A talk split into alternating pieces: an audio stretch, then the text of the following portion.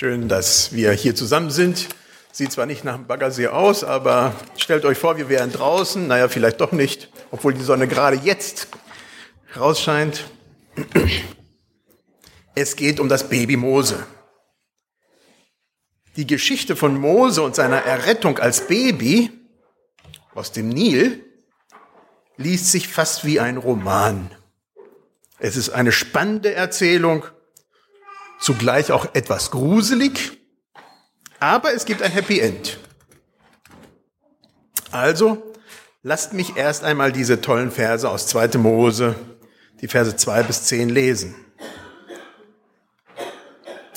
Und es ging hin ein Mann vom Hause Levi und nahm eine Tochter Levis zur Frau. Und sie ward schwanger und gebar einen Sohn. Und als sie sah, dass es ein feines Kind war, verbarg sie ihn drei Monate lang. Als sie ihn aber nicht länger verbergen konnte, nahm sie ein Kästlein, da wie da vorne, vom Rohr für ihn und verklebte es mit Erdharz und Pech und legte das Kind hinein und setzte das Kästlein in das Schilf am Ufer des Nils. Das soll der Nil sein. Aber seine Schwester stand von ferne, um zu erfahren, wie es ihm ergehen würde. Und die Tochter des Pharao ging hinab und wollte baden im Nil. Und ihre Dienerinnen gingen am Ufer hin und her. Und als sie das Kästlein im Schilf sah, sandte sie ihre Magd hin und ließ es holen. Und als sie es auftat, sah sie das Kind und siehe, das Kneblein weinte. Da jammerte es sie und sie sprach, es ist eins von den hebräischen Kindlein. Da sprach seine Schwester zu der Tochter des Pharao, soll ich hingehen und eine der hebräischen Frauen rufen, die da stillt, dass sie dir das Kindlein stille? Die Tochter des Pharao sagte zu ihr, geh hin. Das Mädchen ging hin und rief die Mutter des Kindes, da sprach die Tochter des Pharao zu ihr, nimm das Kindlein mit und stille es mir, ich will es dir lohnen. Die Frau nahm das Kind und stillte es, und als das Kind groß war, brachte sie es der Pharao, brachte sie es der Tochter des Pharao, und es ward ihr Sohn, und sie nannte ihn Mose, denn sie sprach, ich habe ihn aus dem Wasser gezogen. Wenn man die Geschichte von Mose liest, dann fällt einem auf, wie klug und umsichtig die Hebräer damals gehandelt haben. Da sich die Juden in der Geme Gemein äh, Gefangenschaft Ägyptens so stark vermehrt hatten, hatten die Ägypter Angst, diese Sklaven könnten ihnen zur Bedrohung werden. Die hebräischen Hebammen werden angehalten, alle männlichen Babys nicht am Leben zu lassen.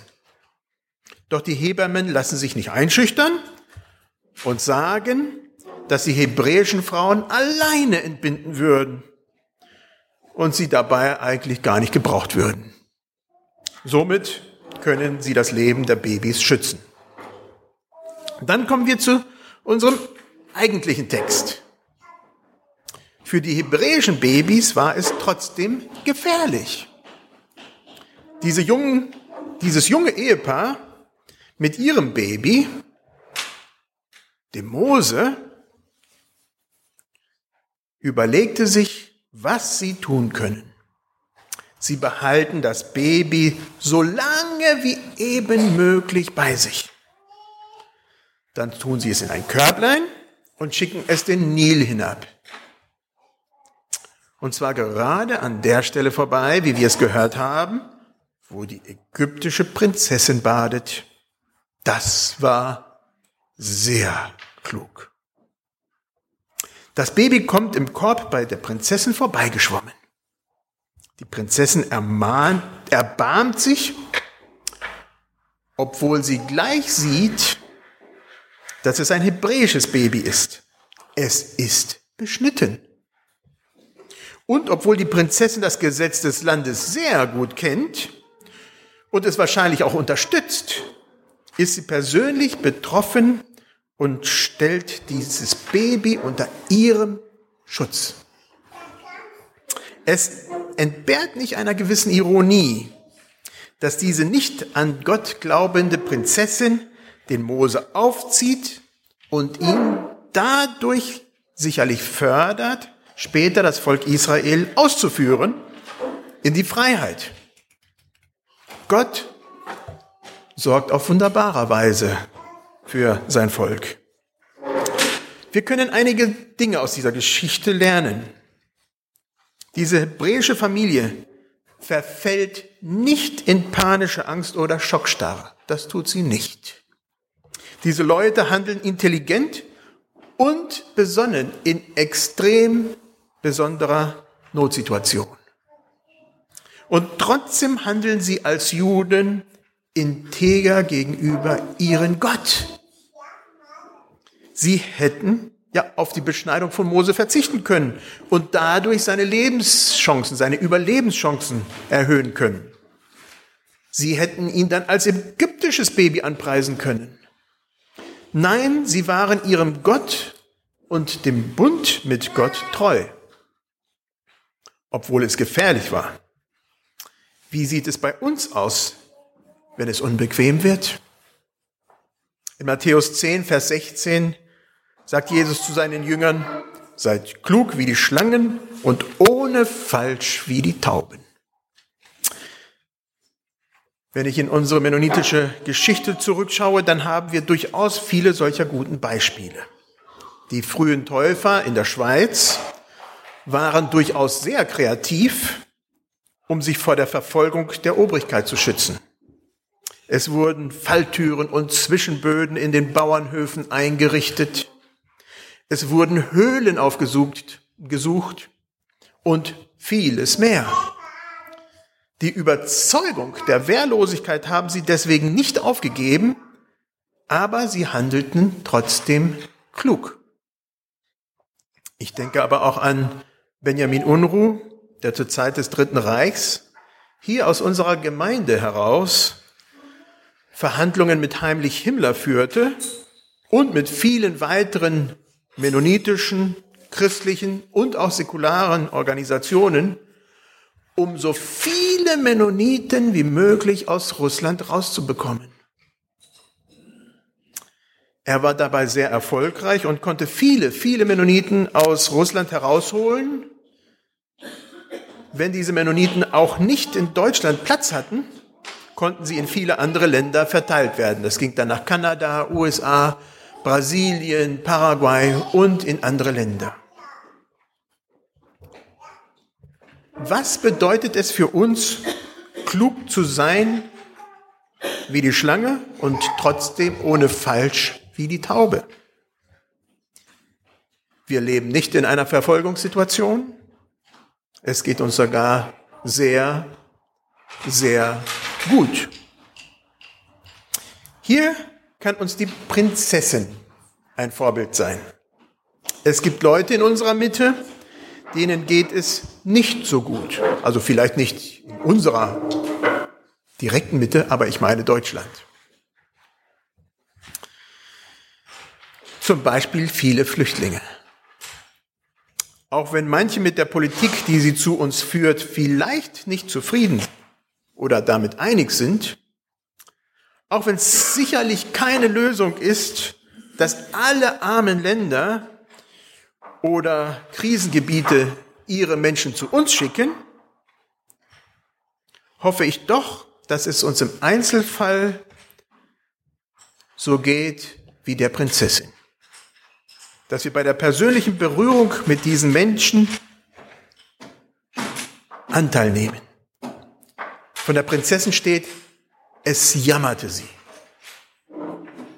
Sie griff persönlich ein und errettete Mose aus dem sicheren Tod.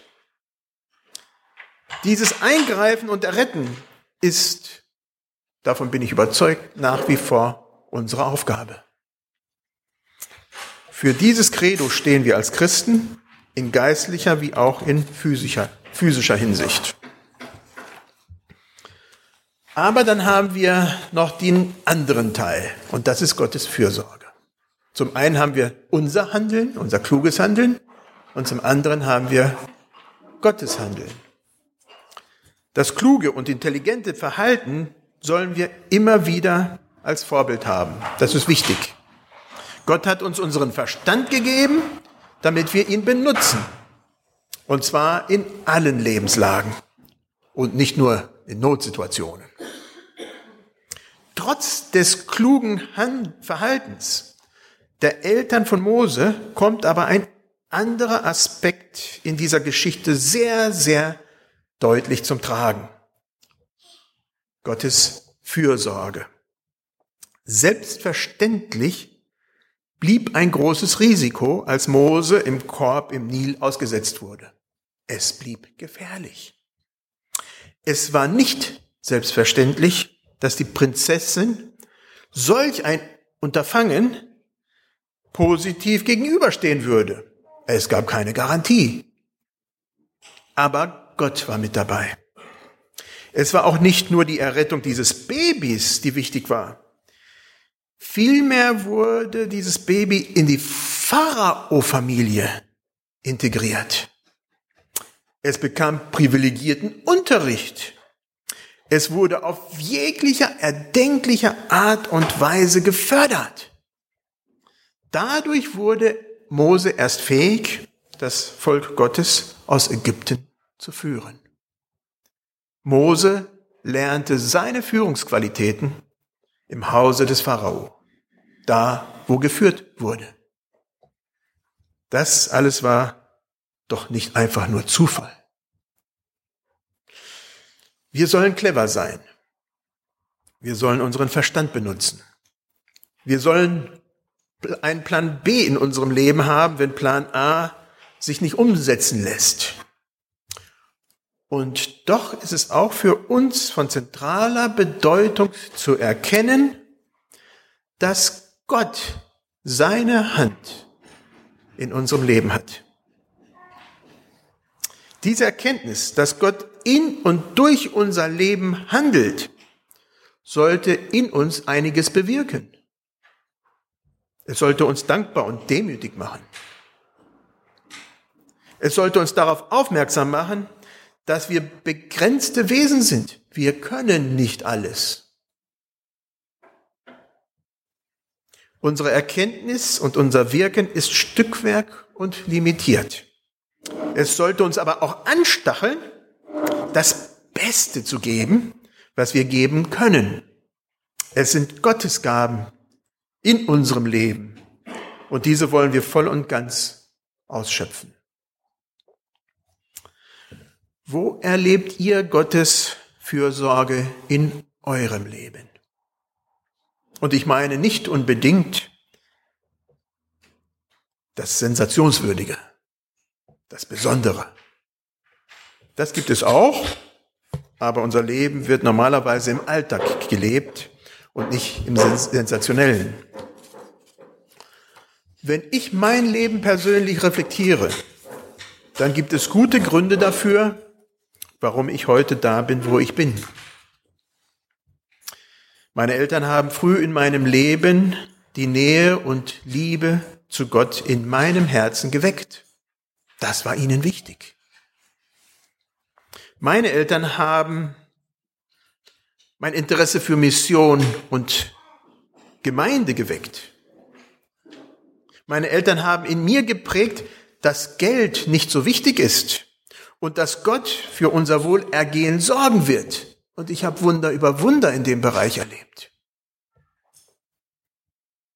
Meine Eltern haben in mir aber auch geprägt, dass uns dieses Denken nicht töricht machen soll, sondern dass wir gute Haushalter aller Gaben Gottes sein sollen.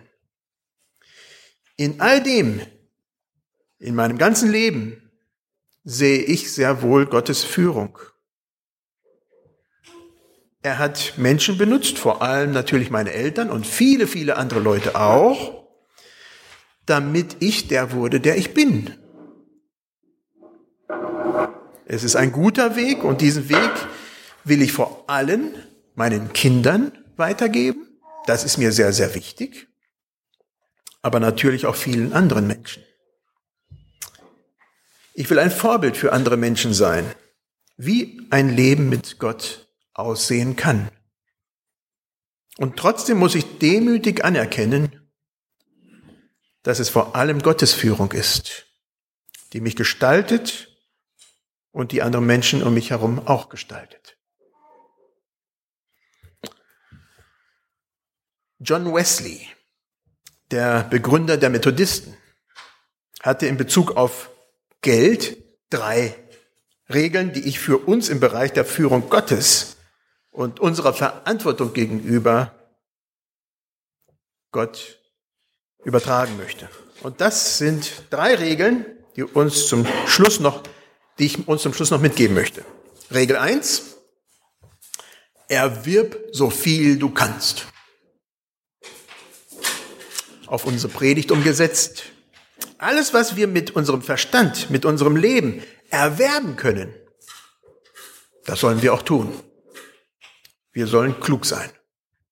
Zweite Regel von Wesley, spar ein, so viel du kannst.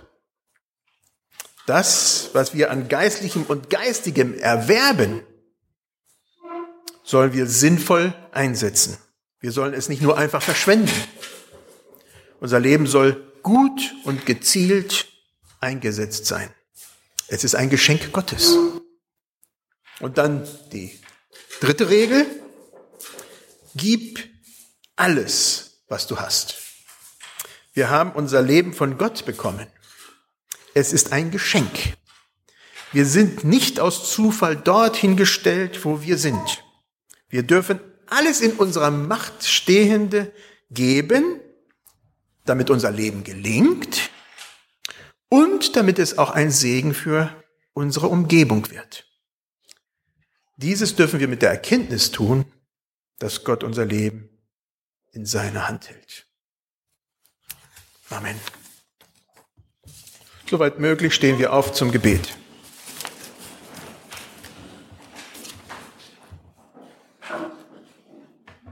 Lieber Vater, wir danken dir dafür, dass du